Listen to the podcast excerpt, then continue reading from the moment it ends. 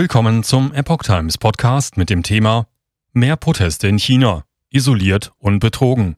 Erneut Proteste und Ausschreitungen bei größten iPhone-Werk.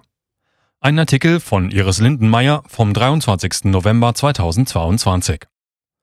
Grund der Proteste beim iPhone-Werk Foxconn in Zhengzhou sind zum einen die strikt angeordneten Corona-Maßnahmen, zum anderen nicht eingehaltene Versprechen der Fabrik gegenüber den Arbeitern. In China ist es rund um das größte iPhone-Werk der Welt erneut zu Auseinandersetzungen der Arbeiter mit der Polizei gekommen. Wie seit vergangenen Mittwoch in den sozialen Medien zu sehen ist, halten sich viele Arbeiter auf der Straße vor der Fabrik Foxconn auf. Aufgrund der strengen staatlichen Corona-Maßnahmen kommt es bereits seit Wochen zu Protesten. Zu sehen waren unter anderem Großaufgebote von Sicherheitskräften mit Schlagstöcken und Plastikschutzschilden, die versuchten, die Menschen zurückzudrängen. Dabei kam es zu Zusammenstößen. Man konnte auch sehen, wie einige Arbeiter offenbar verletzt am Boden lagen. Arbeiter fühlen sich betrogen. Auf einem Video ist zu sehen, wie Arbeiter mit dem Sicherheitspersonal kämpfen, als sie versuchen, aus der Fabrik zu stürmen. Wie einem Twitter-Beitrag zu entnehmen ist, habe Foxconn versucht, etwa 100.000 neue Arbeiter einzustellen, nachdem vor einiger Zeit viele geflohen waren. Den neuen Arbeitern wurde gesagt, Sie würden getrennt von den bisherigen Arbeitnehmern leben und arbeiten, um nicht mit Covid angesteckt zu werden. Als diese herausfanden, dass sie nicht getrennt waren, fühlten sie sich betrogen. Siehe Video. Rund um das Foxconn-Werk in Zhengzhou, in dem um die 200.000 Menschen beschäftigt sind, war es bereits vor einigen Wochen zu Unruhen gekommen. Tausende Mitarbeiter hatten aus Angst vor einer Infektion oder den strikten Maßnahmen die Flucht ergriffen. Foxconn stellte Mitarbeitern daraufhin höhere Löhne in Aussicht, wenn sie sich dafür entscheiden sollten, trotz der Einschränkungen zurückzukehren. Doch das Werk operierte weiter in einem sogenannten geschlossenen Kreislauf. Mitarbeiter durften das Werksgelände immer noch nicht verlassen. Jeden Tag finden in China Proteste statt, berichtet Menschenrechtsorganisation. Aktuell finden in China trotz jahrelanger Zensur und sozialer Kontrolle durch die Kommunistische Partei täglich Proteste statt. Diese zeigen sich auf der Straße, in den Gemeinden, auf Bannern, an Wänden, im Cyberspace, kollektiv und individuell, wie die US-amerikanische Menschenrechtsorganisation Freedom House berichtet. Am 14. November veröffentlichte die NGO mit Sitz in Washington ihren neuesten Bericht aus ihrer Datenbank. Die Datenbank dokumentierte insgesamt 668 Dissidentenereignisse, die landesweit für den Zeitraum Juni bis September 2022 erfasst wurden.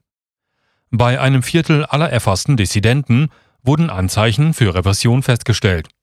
Gewalt war die häufigste Form von Repressalien durch staatliche und nichtstaatliche Akteure. Unterschiedliche Formen des Widerstandes. Die Festlandchinesen wenden eine Vielzahl von Methoden an, um staatliche oder nichtstaatliche Machthaber für ihre eigenen Rechte und Interessen herauszufordern, wie aus der Datenbank von Freedom House hervorgeht. Die Spanne reicht von kleinen individuellen Widerstandshandlungen bis hin zu verschiedenen Formen kollektiver Aktionen, sowohl online als auch außerhalb des Internets. In diesen vier Monaten nahmen mindestens 8.775 Personen an 636 außerhalb des Internets aufgeführten Protestaktionen teil. Von allen dokumentierten Fällen betrafen 214, also 32 Prozent, verzögerte Wohnungsbauprojekte. Bei 110 Fällen, 17 Prozent, ging es um Löhne und Sozialleistungen und in 106 Fällen, 16 Prozent, um Betrug. Während es bei der Hälfte der insgesamt 668 Vorfälle um verzögerte Wohnungsbauprojekte und Arbeitsbeschwerden ging, gab es auch andere Themen, die für Unmut sorgen, wie zum Beispiel Betrug, Landrechte, Null Covid und staatliche Gewalt.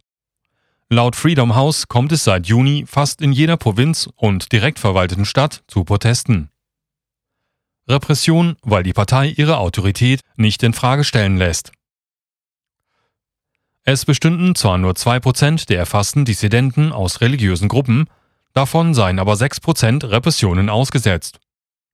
Dies spiegelt zum Teil die Strenge der Kontrolle über Glaubensgemeinschaften wider, heißt es in dem Bericht. Diese wurden unter anderem durch Folter, Hinrichtung, Geldstrafen, Bewegungseinschränkungen, Verhöre, Ausweisung, Überwachung, Verhaftung, Inhaftierung und Behinderungen unterdrückt. Der Projektleiter dieser Datenerfassung, Kevin Slayton, schreibt, dass die Häufigkeit der Repression groß sei.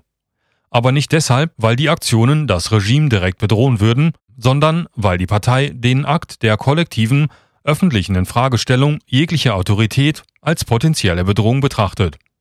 Dabei spiele es keine Rolle, ob dies ein kleiner Dorfbeamter oder ein mächtiges, in Betrug verwickeltes Unternehmen sei. Er schrieb, aus diesem Grund ist soziale Stabilität auf allen Regierungsebenen fest verankert und die Fähigkeit, sich durchzusetzen, gehört zu den wichtigsten Kriterien bei der Beförderung von Parteikadern. Ziel des Regimes sei es, die Mobilität der Bürger zu verringern. So Slayton weiter. Abschließend heißt es in dem Bericht, dass die meisten darin genannten Statistiken wahrscheinlich eine drastische Unterrepräsentation der Proteste darstellen. Grund seien die Zensur und die Risiken, die mit der Erhebung von Informationen aus dem Land verbunden sind.